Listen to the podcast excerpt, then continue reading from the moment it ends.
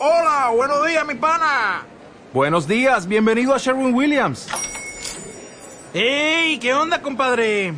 ¿Qué onda? Ya tengo lista la pintura que ordenaste en el ProPlus app. Con más de 6.000 representantes en nuestras tiendas listos para atenderte en tu idioma y beneficios para contratistas que encontrarás en aliadopro.com. En Sherwin Williams somos el aliado del PRO.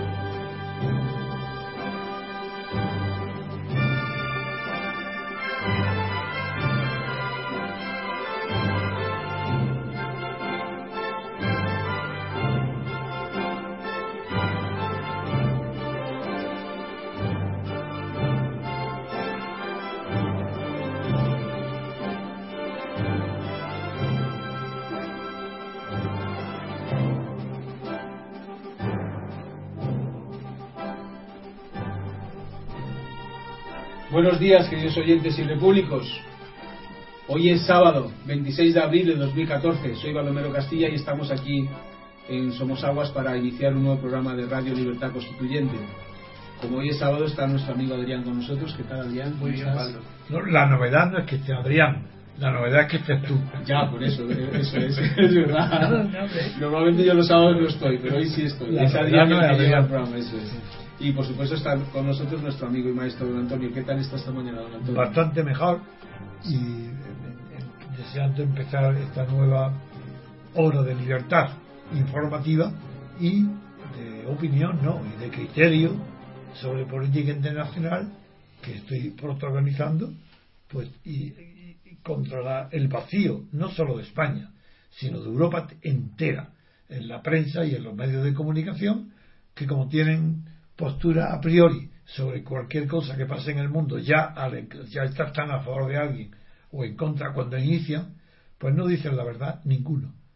Ni, claro, como es natural, no dicen la verdad ni del origen del conflicto de Ucrania, ni que, quién cumple con la razón, o al menos con la decencia internacional, quién no cumple, y todas están repitiendo eslóganes y frases absurdas que ya luego Baldo, cuando nos comunique sus informaciones de la prensa, recordará alguna, pero ya lo digo ahora, no hay ningún peligro de guerra, de tercera guerra mundial, eso es mentira.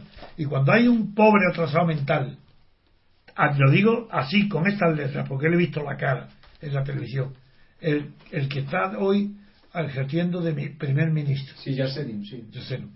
con una cara de idiota, de ratón idiota. Bueno, pues, este dice nada menos que que Putin quiere la tercera guerra mundial. No dice que va a haber un peligro, no, no, no. Que Putin quiere, tiene la voluntad de provocar él solito la tercera guerra mundial. Y eso, la prensa occidental lo publica.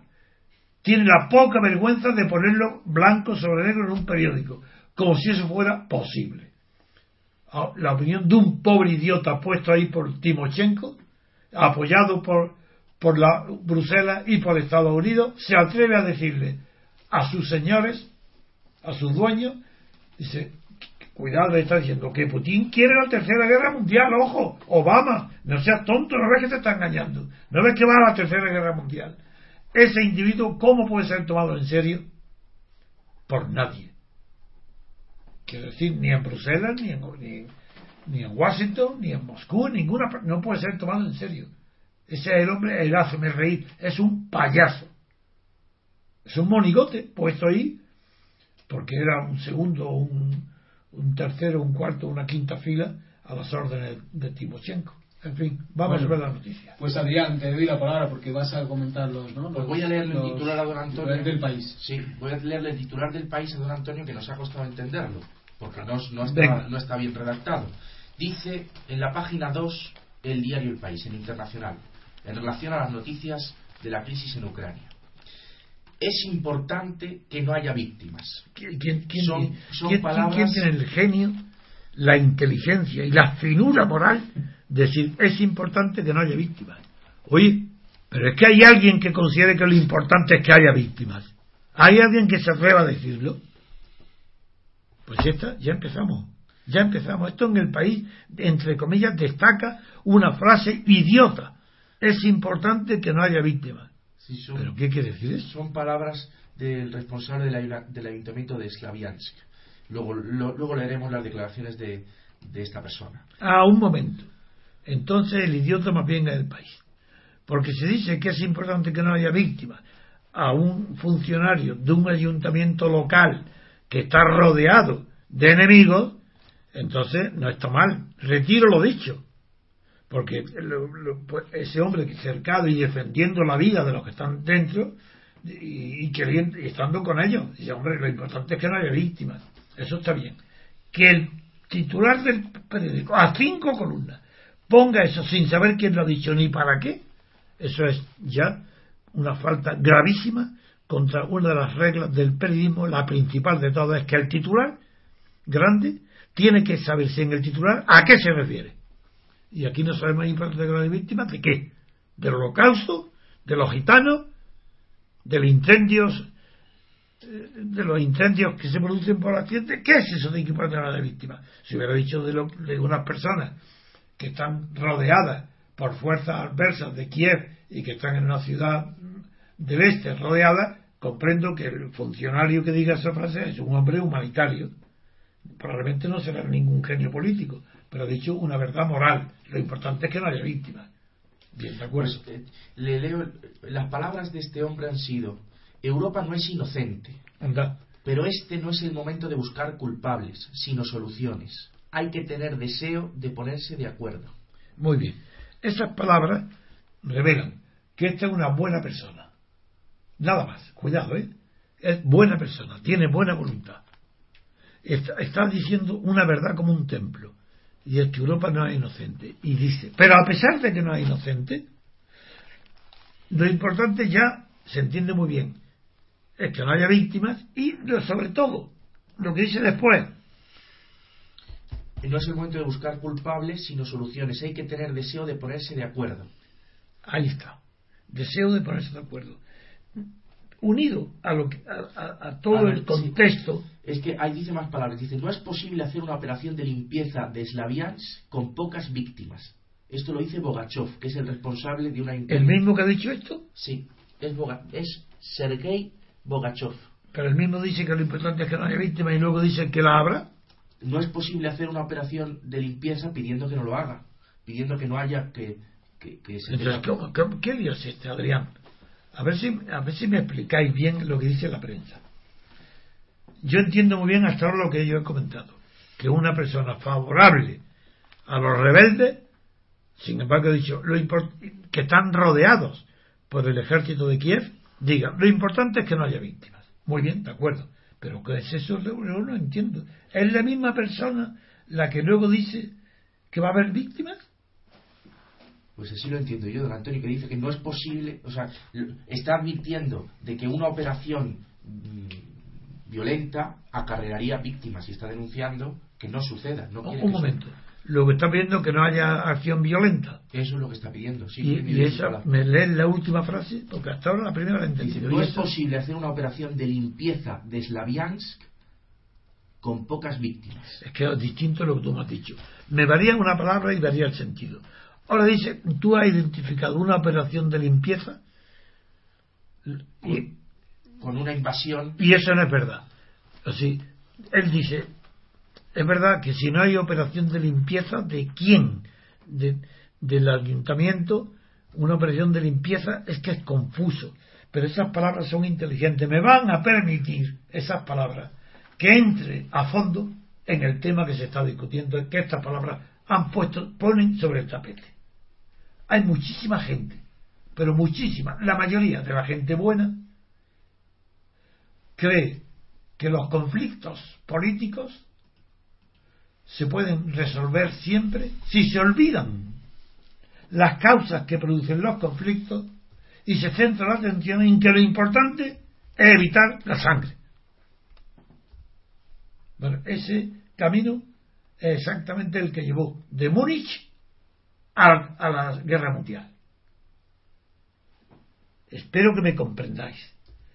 Mucha gente, repito, de muy buena fe, de muy buena voluntad, incluso cultos, están convencidos de que los conflictos internacionales, sobre todo, lo importante, una vez producido el conflicto, no es intentar arreglarlos hablando, analizando las causas que han producido el conflicto. No, que lo importante es hablar directamente de evitar el conflicto.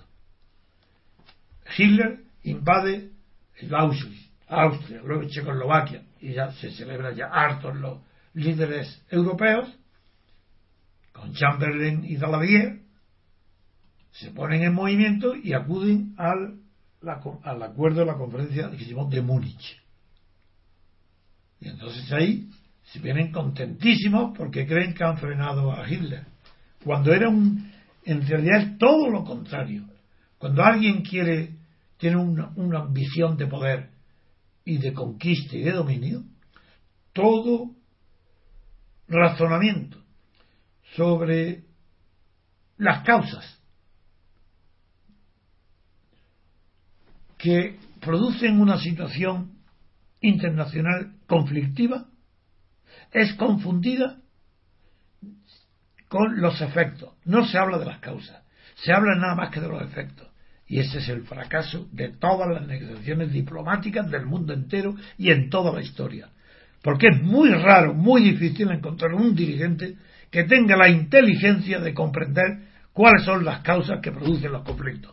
Porque las causas son muy lejanas no son inmediatas. Los, conflictos de hoy son una manifestación de visible por toda la sociedad de conflictos que vienen desde hace mucho tiempo escondidos, no se veían y que lo que estalla antes que la violencia es la manifestación pública del conflicto, antes que la violencia.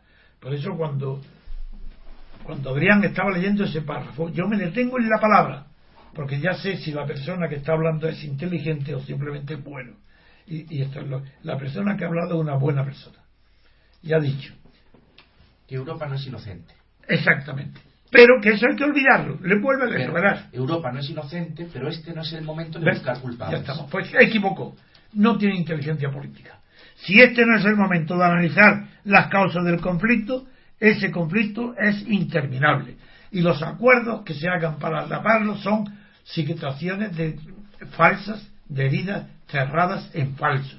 Y toda herida, del, cerrar una herida en falso, todo el mundo sabe que es cuando se aplica al cuerpo. Bueno, pues en el, en el punto de vista popular, en las grandes poblaciones, los conflictos, no de individuos, sino conflictos bien sea históricos, territoriales, idiomáticos, económicos, da lo mismo.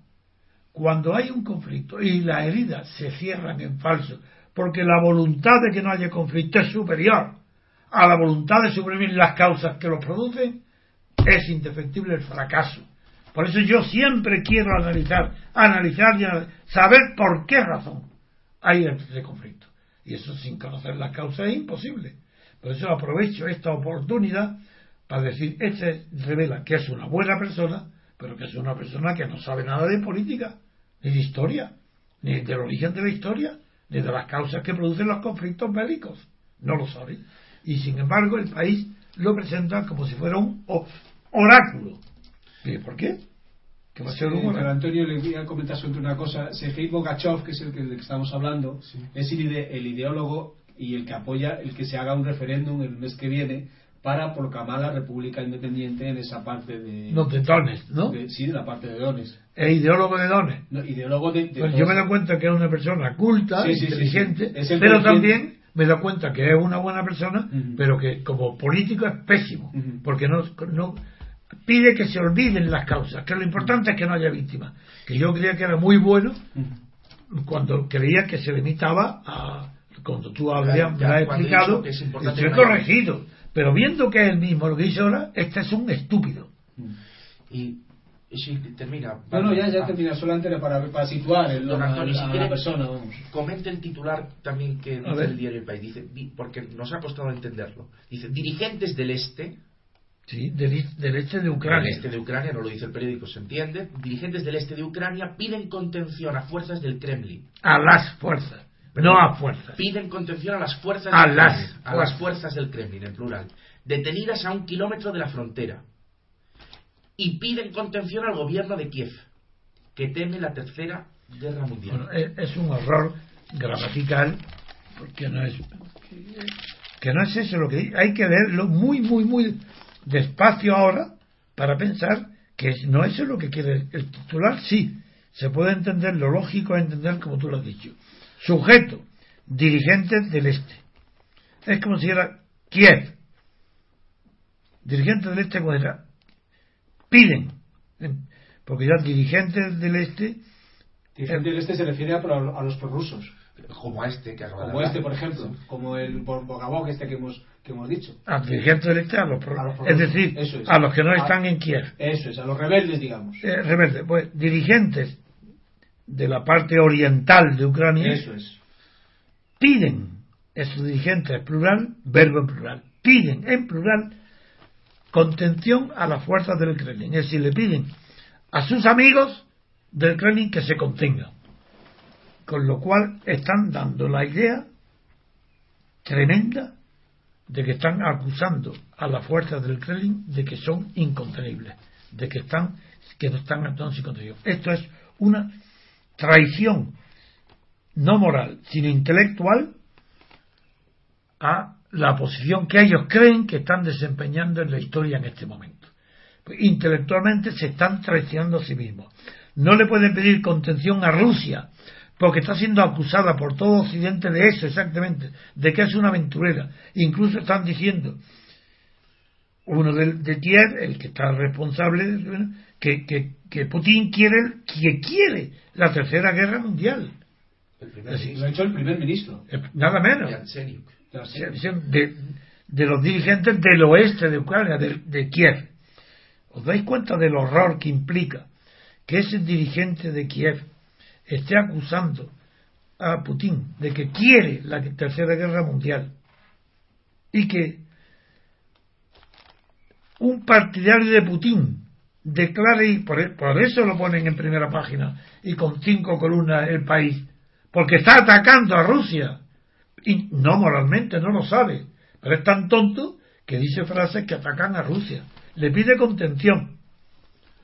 Vamos a seguir. Detenida un... Eso nada. Dice, dirige, bueno, dirigentes del este piden contención al Kremlin y al gobierno de Kiev que teme la tercera guerra mundial. La interpretación literal que ha hecho Adrián sería, conduciría al absurdo, porque no se puede pedir que teman. El verbo temer es incompatible con el verbo pedir. No se puede pedir que tema. No, no tiene sentido. Eso. Pido que tema. Eso. Entonces luego quiere decir otra cosa. Vamos a ver, vamos a ver si tiene justificación literaria, gramatical, esa otra interpretación que es la que yo veo, que es la siguiente. Dirigentes del este, más, dirigentes prorrusos, piden a Putin, a fuerza del Kremlin, contención, conteneros y a su enemigo, el gobierno de Kiev, no le pide, no le pide nada. Ahí en la coma que hay después de Kiev, aunque también está la coma. Si no hubiera, si no pusiera la coma después de a un kilómetro de la frontera, quita esa coma. Y al gobierno de Kiev, coma, que no tiene sentido. Pero si quita esta coma, sí que tiene sentido. Claro.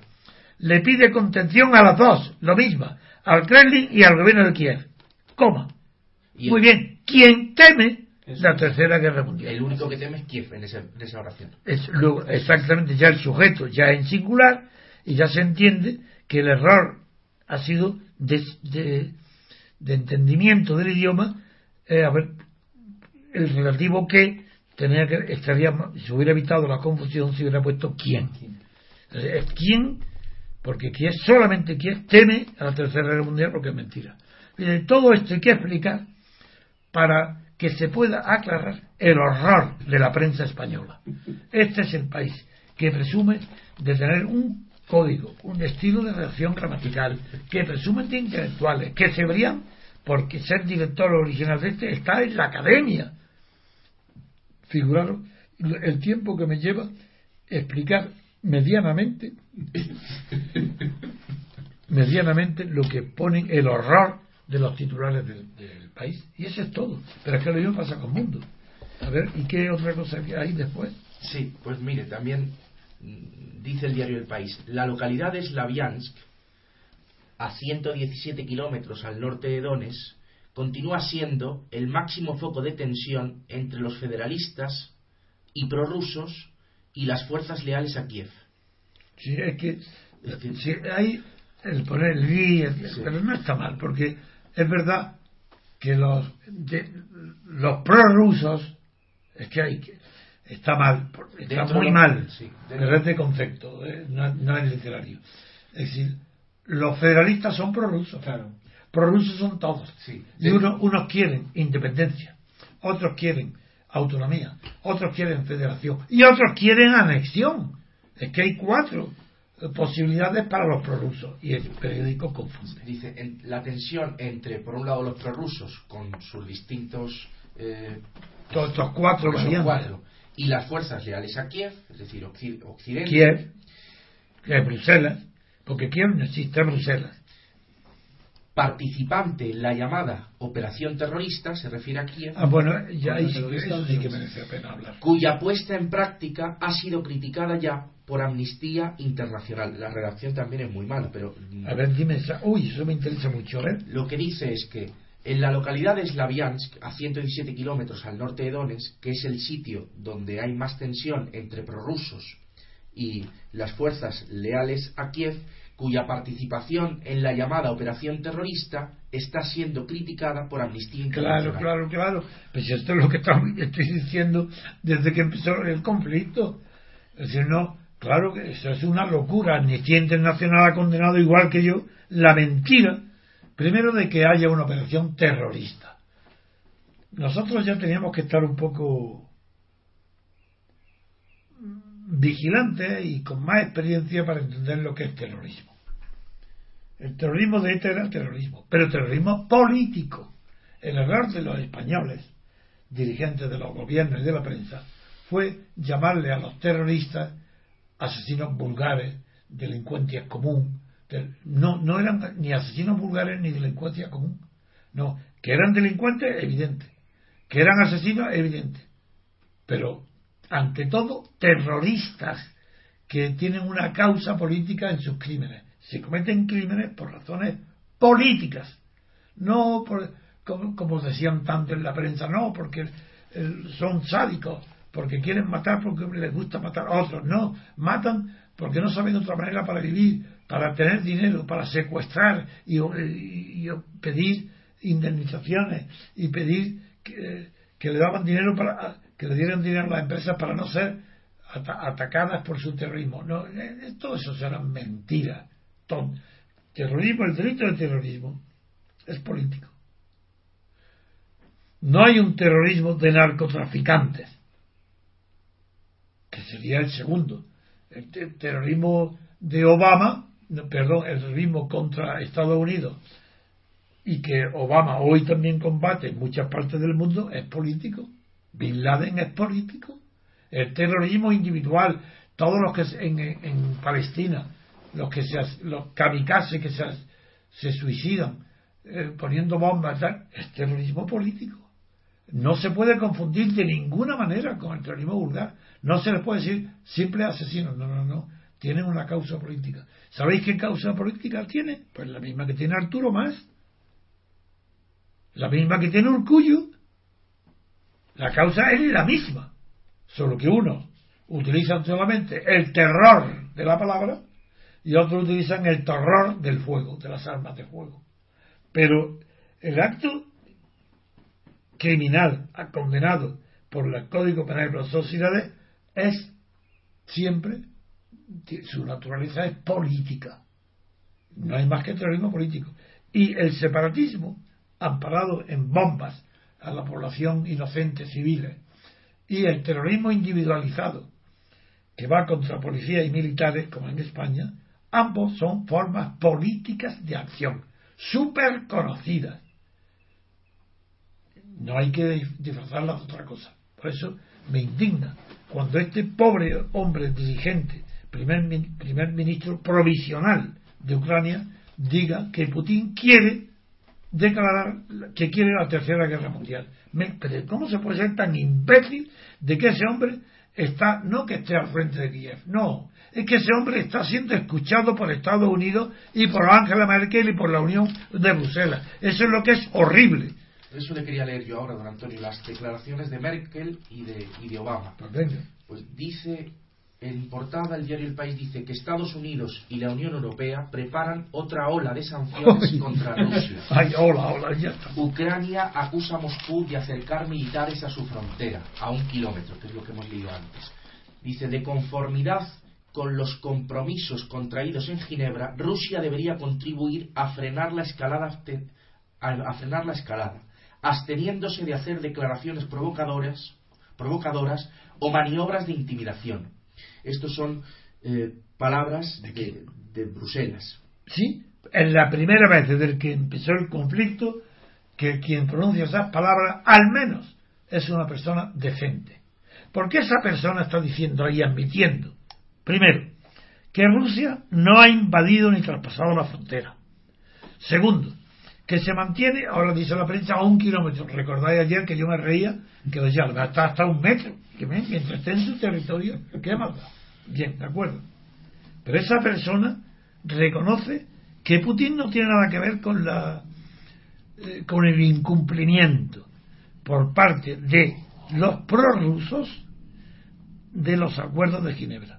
Porque le está pidiendo, repite, y veréis cómo esas palabras dejan en ridículo a todas las noticias de hoy sobre ola de sanciones nuevas contra Rusia. Ya veréis, vuelve a leerlo, veréis. Eh, atención. De conformidad con los compromisos contraídos en Ginebra, Rusia debería contribuir a frenar la escalada. De acuerdo.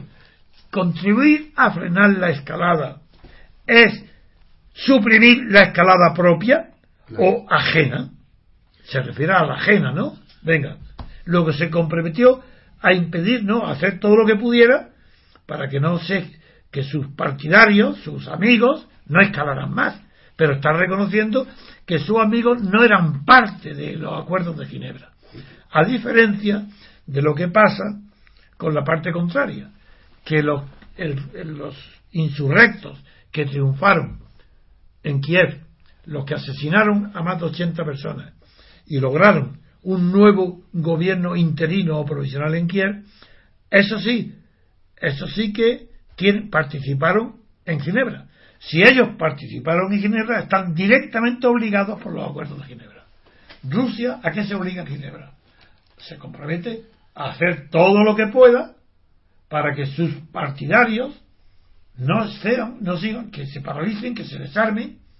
Bueno, ¿y, quién dice quién dice que Rusia no ha cumplido con ese compromiso? Sí, hemos los días anteriores declarado aquí importantísimas manifestaciones de los prorrusos diciendo que no estaban contentos con y voy a decir porque me acuerdo literalmente de la palabra principal no estaban contentos con los acuerdos de Kiev y dicen de hecho han dicho ahora nosotros claro que dejamos las armas abandonamos las armas en el acto dicen los prorrusos no Rusia los prorrusos habitantes de Donetsk y de la región del este dicen abandonamos las armas en el acto, si, no, si hace lo mismo. Y al mismo tiempo, el gobierno de Kiev.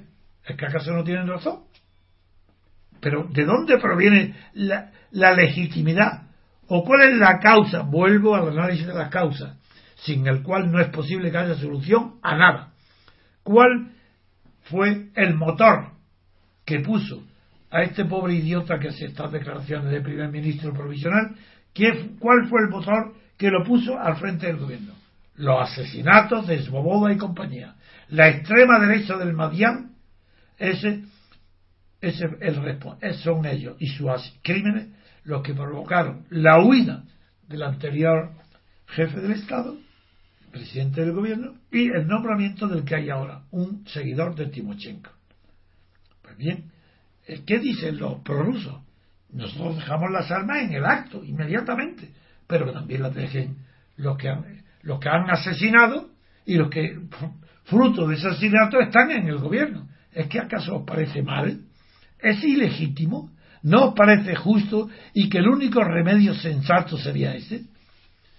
Incluso que, que, la ONU ocupe la administración durante un mes, dos meses, hasta que se haga un acuerdo y, luego, y haya unas elecciones para elegir al nuevo gobierno de Kiev, donde no sea el fascismo de la extrema derecha la que ocupa el gobierno y la que está ya enviando las tierras negras de Ucrania a Alemania, con un metro de profundidad, que ya lo he otra vez.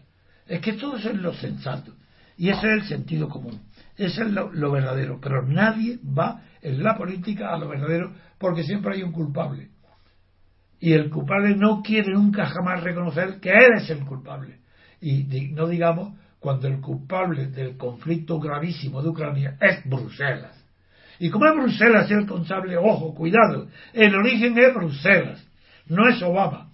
Obama ha apoyado luego, por apoyar a Bruselas, se ha sumado a la injusticia, así claramente, de que huido por causa de los crímenes y, la amenaza de los criminales, no terroristas, causa política de las fuerzas de extrema derecha, como era Svoboda o como era el, el, tercer, o ya no sé los nombres, de, los insurrectos, de los que provocaron el desorden en Kiev, pues, si no se resuelve ese tema, dando las mismas posibilidades al este y al oeste para elegir un presidente y, hacer una nueva constitución, ese conflicto lo podrán arreglar hoy y dentro de tres o cuatro o cinco meses o un año volverá a estallar y probablemente con mucho más virulencia que ahora. O se arregla ahora, o claro que podría ser causa de una guerra, hoy todavía no lo es, pero no sabemos hasta dónde puede llegar con esa humillación permanente contra, la verdad. Porque lo grave del conflicto de Ucrania no es, que, no es Rusia ni es Putin, es como el cinismo con el que Bruselas está mintiendo sobre la actuación de Putin. Ahora resulta que no está a un metro. Yo creí que, estaba en un metro al, lado de la frontera y todavía está a un kilómetro. ¿Y qué, qué quieren? ¿Que se vaya más lejos? Le voy a leer, don Antonio, las palabras de Merkel porque son aún más duras. Dice, el presidente Putin son palabras de la jefa del gobierno alemán. El presidente Putin es el único responsable de no haber respetado el acuerdo alcanzado en Ginebra para estabilizar la situación. Y además, Merkel amenazó al Kremlin con una segunda ronda de sanciones, pero no queda ahí. Dice, esta mañana hablé con el presidente ruso y le dejé claro que Kiev ha dado pasos en serio para poner en marcha el acuerdo de Ginebra. Y no veo que Rusia lo esté apoyando, lo que afectaría a los separatistas ucranios. Eso es. Ha puesto en el mismo pie de igualdad a Kiev y Moscú. Kiev, una banda de asesinos o apoyados por asesinos que ocuparon el vacío dejado por la huida cobarde del anterior presidente sí, le está equiparando con Moscú, pero esta señora que será una buena ama de casa, con poder para imponer su poderío doméstico, sobre todo los alemanes, allá ellos y allá ellos, viene a decirle a Putin que con el que ha hablado, pues no hables con él. Pero ¿cómo puedes hablar con él y luego insultarlo de esa manera? Pues ya no va a hablar más contigo. ¿Pero qué es esto? Es que tú eres, ni, tienes ni idea de lo que es la diplomacia. Pero ¿cómo? No es necesario atacarlo de esa manera, porque además es mentira lo que dice repito ahora, de lo que dice me refiero a en los acuerdos de Ginebra. ¿Qué dice? Ya veréis la mentira. Venga. El presidente Putin es el único responsable de no haber respetado el acuerdo alcanzado en Ginebra Venga, para estabilizar la situación y además amenazó al Kremlin con una segunda ronda de sanciones. Esta mañana hablé con el presidente ruso Venga. y le dejé claro que Kiev ha dado pasos en serio para poner en marcha el acuerdo de Ginebra. Basta, no siga. ¿Kiev ha dado en, en pasos en serio? Claro, como todos los... eh, no, no tenía más remedio. No había cuatro partes. Es que se olvida la señora Parker que había cuatro partes. Vamos a enumerarlas. Bruselas, Estados Unidos, Kiev, es decir, este que está hablando, y Rusia. Pero ahí no están, en, el- en los acuerdos de Ginebra, no hay ningún representante de los prorrusos. Y los prorrusos han dicho que ellos no están representados ni lo han aceptado. Pero eso lo sabemos desde el primer día. ¿Y qué quieren que haga Putin? ¿Cómo dicen que Kiev está cumpliendo? Está obligado, como que era una parte. Se ha comprometido a aquello que sí estaba en su poder hacer. ¿Y Rusia se ha comprometido a algo? No, sí. Se ha comprometido a hacer todo lo que pueda para que los prorrusos sigan sus consejos. Y si no le siguen, ¿qué hace Putin? ¿Pegarse un tiro? ¿O declarar la Tercera Guerra Mundial? Pero es, una, es una contradicción pedirle a Putin que no invada Ucrania y acusarle de que no desarme por la fuerza. Exactamente. Es, prorrusos. eso es lo que está diciendo Merkel ahora. Esta pobre idiota, ama de casa, sí. Pero, pero ¿qué, qué, qué se cree esta señora? ¿Pero qué está, ¿Cómo puede acusar a, a Putin de que no cumple los acuerdos de Ginebra? Pero si los acuerdos suyos no era ejecutar por él mismo nada.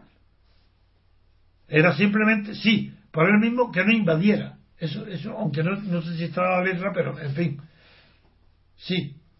Pero ni siquiera ha sido condenado en los acuerdos de Ginebra Crimea. Eso ha sido aceptado por Putin, por la señora Merkel. Ya todo el mundo está de acuerdo. ¿Por qué diferencia ahora que Putin no quiere intervenir?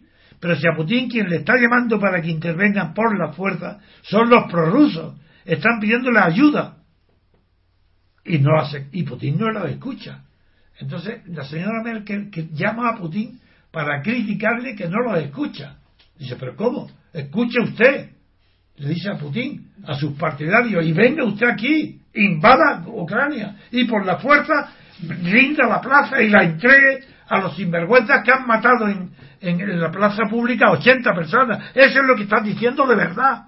Que ha incumplido es que se comprometió a suprimir, a eliminar las armas, pues de acuerdo, Putin cumple e invade Ucrania, quita las armas a los prorrusos y aquí está, ya está hecha la paz. Esa es la gran imbecilidad que nadie se atreve a decir de los políticos y que qué queréis si yo lo veo. Y lo digo claramente, que se me critique, que me digan que me equivoco. Esas palabras de Merkel son horribles, imprudentes. Y, no, y vuelvo a repetirlo, que yo no es porque tenga simpatía ninguna por Putin, es simplemente que asisto a un espectáculo que me está ofreciendo la imbecilidad del mundo. Y entonces, como me lo ofrece todos los días, pues yo disfruto con denunciar la imbecilidad de cada uno. Este es un imbécil, este es otro imbécil, y digo, si dijera nada más que eso, el imbécil sería yo.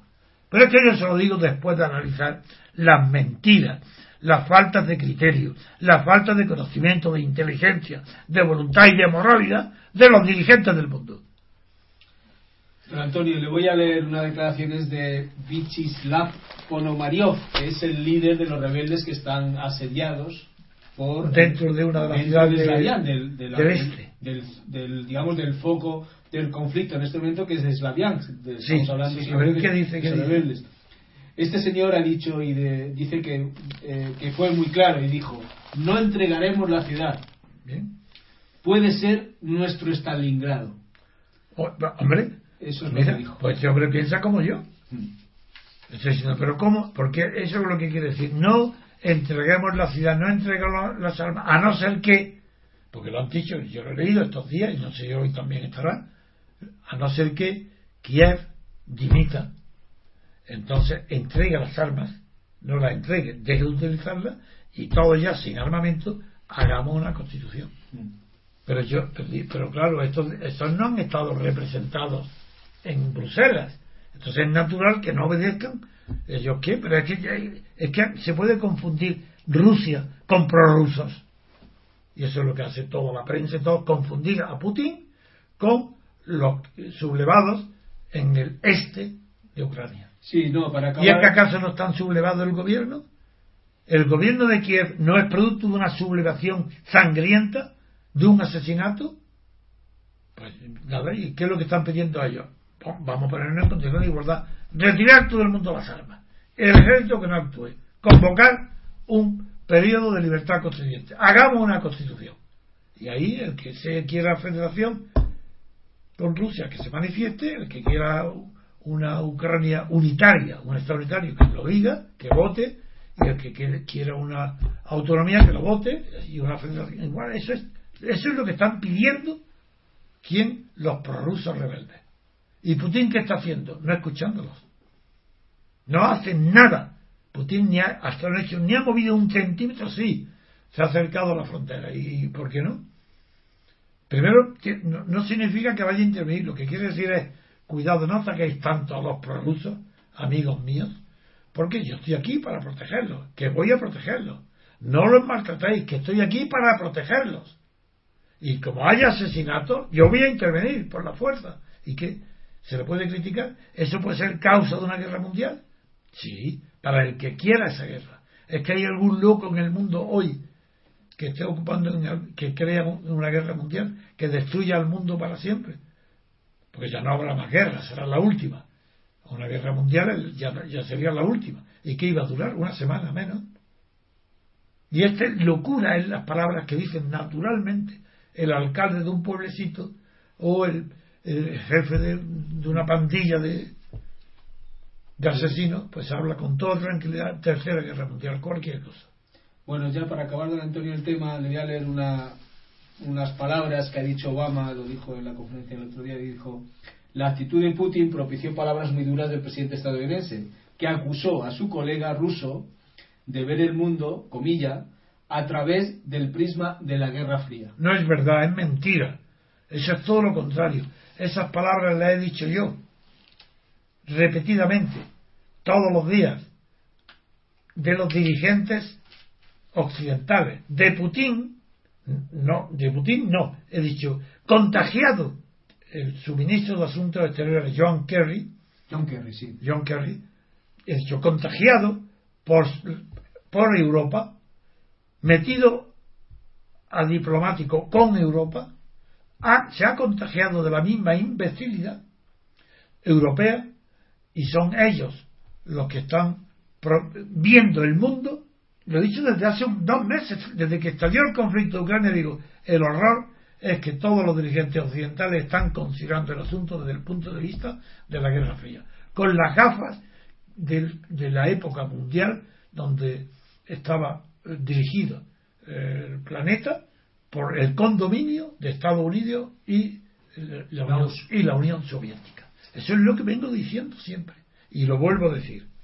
Que quien está viendo bajo las ojos de, la guerra nuclear y los ojos del condominio y los ojos de la Guerra Fría es Merkel, es Bruselas, que autorizan a que las empresas alemanas se estén llevando de Ucrania la tierra fértil de negra hasta un metro de profundidad en camiones para ponerla en las tierras adecuadas de, Alemania. Estoy atacando a, todo, a Bruselas, a todos los dirigentes, porque cuando se, se, se ocurrió, se, como dije yo también aquí de antemano, el conflicto de Crimea, reaccionaron exactamente igual que si hubiera sido Stalin el que hubiera ocupado Crimea. Las mismas palabras servían para que Stalin fuera condenado por todo el resto del mundo. Todo y todos quieren olvidar que Khrushchev, el sucesor de Stalin, era el que había regalado Crimea a su patria chica, que para entonces era Ucrania. Era él el ucraniano. Y le regaló Crimea. Y, y en Crimea no el conflicto no empezó por Crimea. Nadie hablaba de Crimea. Y que yo sepa, yo no tengo otro conocimiento, yo fui el primero en el mundo informativo que yo conozco de Occidente que habló de Crimea por diciendo cuando se emplee la palabra Crimea, empezará el verdadero conflicto. Y es como sucedió. Porque yo sabía que en la cadena artificial que une a tantas repúblicas del centro de Europa, con, bien con la antigua Unión Soviética, ahora con Alemania, que el, escalón más débil sabía que era Crimea, porque yo conocía muy bien el origen, no solo lo de Khrushchev, sino que conocía muy bien cómo Crimea había sido conquistada y arrancada al Imperio Otomano por el príncipe eh, eh y por, la reina Catalina y, la, y un español que también es ingeniero que, que, actuó de ayudante y que fue, fue fundó Odessa conté todo eso y como yo conocía todo eso digo ese día va a estallar el conflicto de verdad porque de verdad es que Crimea era rusa. Lleva 200 y ahora Putin reconoce esta, esa, mirad si es malo Putin que lo primero que hace una vez que ya Crimea pertenece a la Federación Rusa es una ley para proteger a la minoría tártara. Ese es Putin.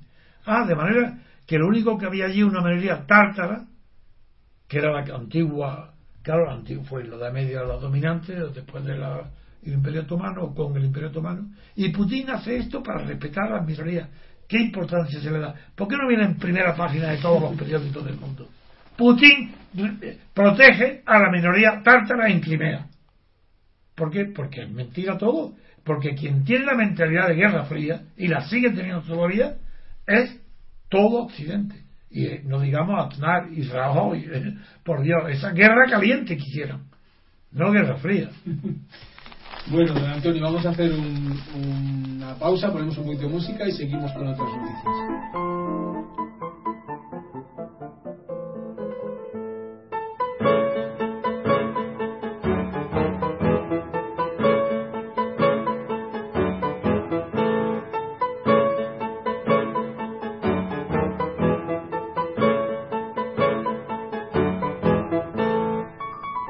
Bueno, pues seguimos con el programa. Le voy a dar la palabra a Adrián, que va, nos, nos va a hablar de las elecciones europeas. Cuando quieras, Adrián. Pues nos dice el diario El País, seguimos en Internacional, que el Frente Nacional de Jean-Marie Le Pen, la hija de, de Marie Le Pen, de la extrema, lo que llama el diario El País. ¿Cómo la hija de Marie Le Pen? ¿Qué dice? Como la hija de Le Pen. Hombre, la hija de sí misma. Hombre, eso llegará a inventarse, pero todavía no. Todavía no. ¿Cómo se llama el padre? Ya, ya Le Pen, ¿no?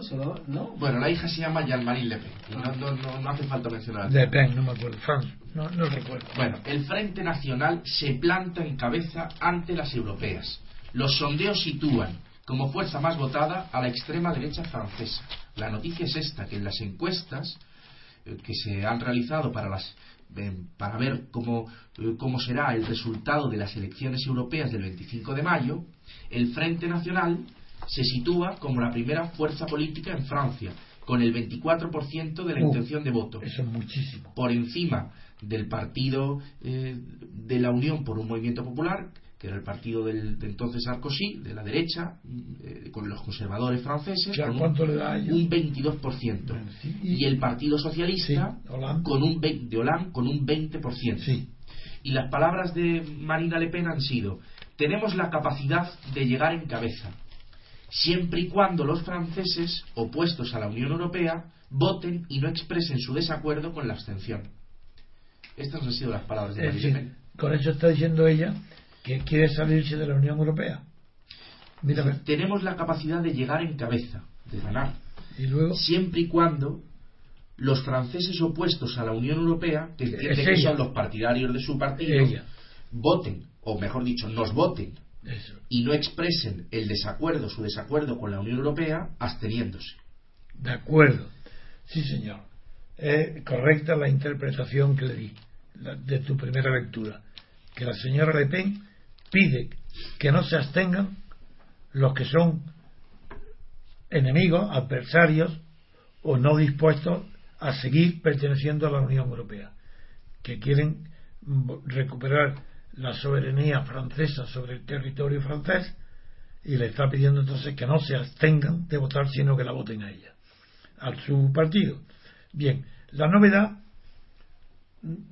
ya dije hace unos días, hace poco, que cuando un partido que es de extrema derecha, cuando tiene un 5, un 6% de los votos eh, posibles, pasa a un porcentaje superior, por ejemplo, de un 15, un 20, ya no, si es de un 20% y no digamos, cuando es el primer en los sondeos, eh, tiene más partidarios en los sondeos previos a las elecciones europeas, tiene más partidarios que el Partido Socialista, que el Partido de la Unión Francesa, que es de la derecha, entonces no puede hablarse de extrema derecha, salvo que digamos entonces que Francia es de extrema derecha.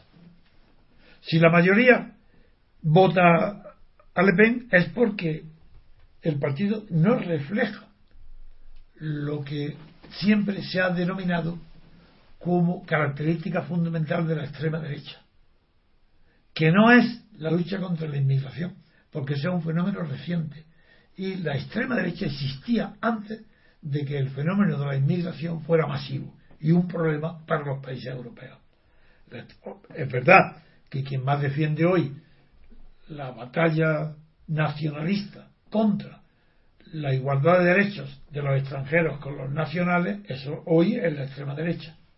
Pero ese no fue el problema que calificó a los partidos de extrema derecha, sino otro. la extrema derecha es, primero, por la prioridad que se le da sobre toda otra cuestión al orden público.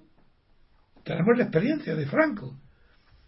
Pero ¿qué era lo más característico del franquismo? Lo primero que de todo que después de que no haya control del poder, que eso define no a la extrema derecha, eso define a la dictadura. Por tanto, precinto de la dictadura. Un partido de extrema derecha es el que pone el acento en su programa antes que nada ningún otro orden público. Que no haya robos, que no haya violaciones, que no haya delitos, que se persigan hasta el final, que no haya condescendencia ninguna, apoyo a, a la policía en los asuntos interiores junto con los jueces para que no haya nada, alteración alguna del orden público. Segundo tema, esa es la extrema derecha. El segundo tema que lo define es la soberanía nacional. No tolerar que el Estado propio, el de la extrema derecha, ceda ni un milímetro de su soberanía nacional a ningún otro Estado. Por tanto, contrario a que a todas las uniones internacionales. No quiere la Unión Europea, naturalmente. Nunca ha querido la extrema derecha escuchar ni asociarse con ningún otro país. Esas dos características son las fundamentales. Luego, además del orden público interior e independencia exterior, por eso De Gaulle no fue de extrema derecha, a pesar de que reunía la condición de la unidad de Francia y la independencia de Francia. Lo hizo como ninguno. Y sin embargo apoyó la fundación de la Comunidad del Carbón y del Acero por parte de su, uno de sus hombres más inteligentes que ha servido de Gaulle, que era Jean Monnet. El plan Monnet de la Comunidad del Carbón y el Acero era Francia, Alemania y el Benelux. ¿Por qué el Benelux? Porque es los tres pequeños estados, Bélgica, Holanda y Luxemburgo, era, era en realidad el centro de Europa que había fallado en la guerra mundial porque no fue el primer obstáculo que impidió la marcha triunfal de Hitler hasta París. Pero eso, De Gaulle, ¿por qué no fue, no fue De Gaulle? Porque De Gaulle tuvo dos gobiernos. Uno, el primero, que fue al final de la guerra, y, admitió al Partido Comunista. Eso no es la extrema, porque el tercer eh, o cuarto, no me acuerdo ya el orden. Tercero, tercero. Es que como dije lo, de la. Bueno, es igual. no, no, que lo dije porque hay un cuarto, porque hablé de que no rechazaba la unidad. Y es eh, que una de las características de la, es que la política en, realidad les molesta. La extrema derecha odia la política. Porque la política es la libertad, es la discusión de las ideas filosóficas y morales que fundamentan las eh, cristalizaciones de la política en varias o pocas opciones. Pues De Gaulle no, De Gaulle admitió al Partido Comunista, nada menos que al final de la Guerra Mundial, cuando ocupó el, gobierno provisional primero, De Gaulle nombró al Partido Comunista a Maurice Torres. ¿Sabéis quién era eh, este, este Partido Comunista francés? El Partido Comunista francés fue el que atacó a De Gaulle cuando estaba en Londres, con su sola voz, levantando el orgullo y el valor de los franceses contra la ocupación, contra Petén, contra el nazismo, contra la ocupación de Alemania, bien, ¿sabéis lo que hacía Maurice Toré, secretario general del Partido Comunista? Ir visitar la Commandantur alemana en París para recibir exactamente los mensajes que tenía que, que publicar el periódico L'Humanité del Partido Comunista. ¿Y sabéis lo que publicaba bajo las órdenes de Maurice Toré?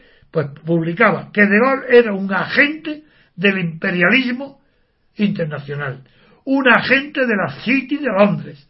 Ese era Maurice Toré y ese era el Partido Comunista. ¿Y hasta cuándo? A pesar de lo cual, De Gaulle luego lo nombra, eh, no recuerdo si fue, no, no me recuerdo si fue un ministro o no, pero nombró al Partido Comunista dentro del equipo de gobierno, presidido por De Gaulle. ¿Y eso por qué? ¿Hasta qué tiempo duró? Hasta que Hitler pactó con Stalin. en el pacto, Molotov y Ribbentrop, los dos ministros de Asuntos Exteriores de, Alemania, de Rusia y Alemania, ese pacto hizo que inmediatamente, en el acto, Maurice y el Partido Comunista cambiaran de criterio. Es decir, quien mandaba a los comunistas franceses era Stalin. Y Maurice era un peón de Stalin. Cuando estaba en contra, de acuerdo que Alemania era el enemigo, pues nada, favorecían a la resistencia francesa.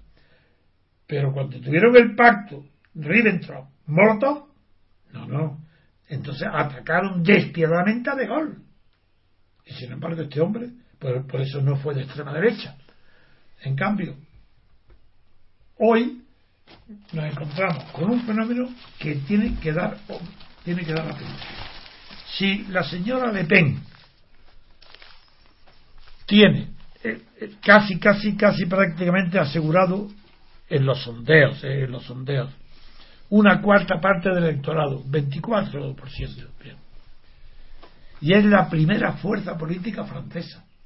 Claro, que en segundas vueltas, aunque es la europea, yo no sé bien cómo el sistema no, europea es por listas, es por listas. Ahí, no hay segunda vuelta. Esa es una de las razones por las cuales las listas favorecen en los momentos de crisis a la extrema derecha o a la extrema izquierda. ese sistema electoral le dio el poder a Hitler y a Mussolini. Entonces, claro, ahora no, no, de extrañar que ese mismo sistema proporcional le dé a Le Pen la primacía en, en las fuerzas políticas que se presentan en la elección europea. Recuerde que incluso en Inglaterra también se listas en las elecciones europeas, o sea, rechazan el. No, no, eso si, son europeas para todo el mundo. Para todo el mundo igual. No puede haber diferencias. Y nos ha llamado la atención que a continuación de la noticia que hemos leído, que acabamos de comentar, de que el Frente Nacional es la primera fuerza, fuerza política según los sondeos en Francia, que a continuación, en la siguiente página, el diario El País, diga cuente una crónica de Hungría, porque no da ninguna noticia de ningún hecho nuevo, diciendo... No, el hecho nuevo es que el país publique hoy esta noticia. Ese es el hecho nuevo. Ese es el hecho nuevo, porque noticia ninguna noticia lo justifica. Sin embargo, el país saca una crónica... Una crónica de Hungría... No de noticia, una crónica... Hablando de la situación de los gitanos en Hungría y diciendo que en Hungría la situación de los gitanos es tan mala porque la extrema derecha en Hungría es la tercera fuerza política. Hace una asociación de ideas entre estos dos. De acuerdo. Eso proviene no solo de lo que acabas tú de decir, es una postura del país ideológica para perjudicar a Marina Le Pen en Francia, como si el periódico El País fuera el periódico más leído, fuera Le Monde. Eso que se lo mande a su amigo Le Monde y lo publique, pero aquí, ¿para qué, ¿a qué viene esto? Bien.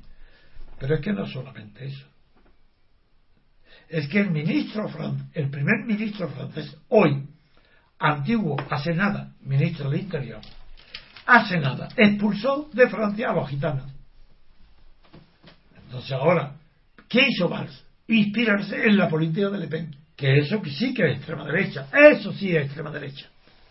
Ahora bien, lo que la extrema derecha triunfa en momentos de crisis económica donde no hay puestos de trabajo para todos los franceses o todos los españoles. Entonces, si la extrema derecha sale enseguida, ¿cómo? Primero el trabajo para los españoles, para los franceses. Si sobra, bueno. Pero como no sobra, entonces, ¿qué es lo que pide la derecha? Expulsión. ¿Y qué pidió el ministro Marx? La expulsión, no. Es que la consiguió, echó, expulsó de Francia a los gitanos. Ahora explica con esto por qué el país por qué el país publica hoy este artículo sobre los gitanos, que en resumen lo que viene a recordar es, uno, que los gitanos, en, que como todo el mundo sabe, las canciones que en España decían los gitanos vienen de Hungría, otros dicen que vienen de Egipto, hay dos tesis, la de los folclóricos, la de las faraonas, que los llaman faraonas, es que creen que los gitanos vienen de Egipto. Sí, se refiere a Lola Flores. Flores. A Lola Flores se refiere. No, a la- Las faraonas solo hay No, lo digo, nuestros oyentes a lo mejor, a Sí. lo mejor no lo han entendido lo de la faraona. Las faraonas son todas las que presumen de su origen gitano, que no es verdad, porque creo que Lola Flores no era gitana. Sí. Pero bueno. Y, pero el, unos creen que el origen viene de Egipto. Y los hay, están en las canciones de las folclóricas. Pero la, la historia prevé que en la población donde más proporción de gitanos hay y que conservan su costumbre y su idioma, sus costumbres transeúntes, transhumantes, porque van caminando en lugar de tener residencia fija, pues es Hungría. Y Valls lo expulsó. En Hungría hay cerca de un millón de gitanos, que viene a ser cerca de un 10% de la población.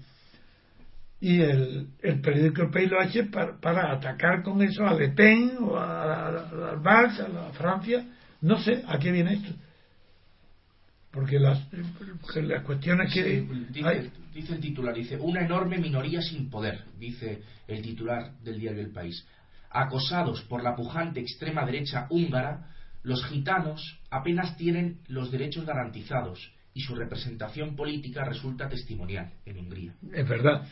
Y entonces que el país entonces lo considera que no tienen que no tienen derechos.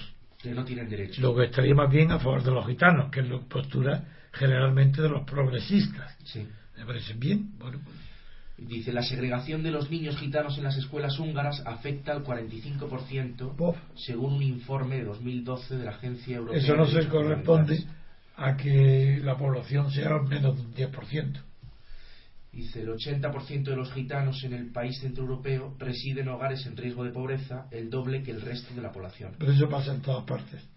Y el 45% de los romaníes... son los Esa es la gitanos, palabra que se emplea en el centro de Europa a los gitanos es romaníes. Vive en casas donde que, que no es- que no se comprende por qué no se habla así los romaníes a los procedentes de Rumania, no de Hungría, porque romaníes son los, los habitantes de Rumania. Pues dice que el 45% de los romaníes vive en casas donde falta al menos cocina, váter, duchas... Ah, al menos. si al Una de menos. las cuatro. y plural, entonces, ¿qué es lo- Al menos. Al menos le falta eso. ¿Y qué es lo que le queda entonces? ¿Será posible? ¿Qué manera Qué reacción. Al menos. Dios mío. Bueno, pues, eh, Pues yo creo que más la- ya llevamos más de una hora más o Pues menos, entonces vamos a acabar el programa aquí. Muchas gracias Adrián por tu participación. Muy gracias don Antonio, gracias a los oyentes. Les recuerdo a los oyentes nuestra web www.diariorc.com y nuestro podcast en. Muchas gracias y hasta el próximo programa.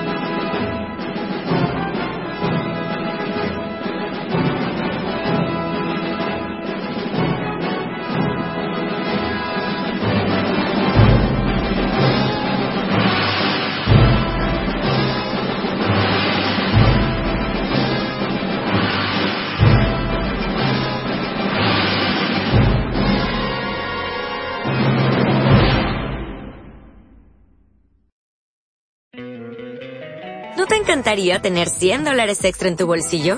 Haz que un experto bilingüe de TurboTax declare tus impuestos para el 31 de marzo y obtén 100 dólares de vuelta al instante. Porque no importa cuáles hayan sido tus logros del año pasado, TurboTax hace que cuenten. Obtén 100 dólares de vuelta y tus impuestos con 100% de precisión. Solo con Intuit TurboTax.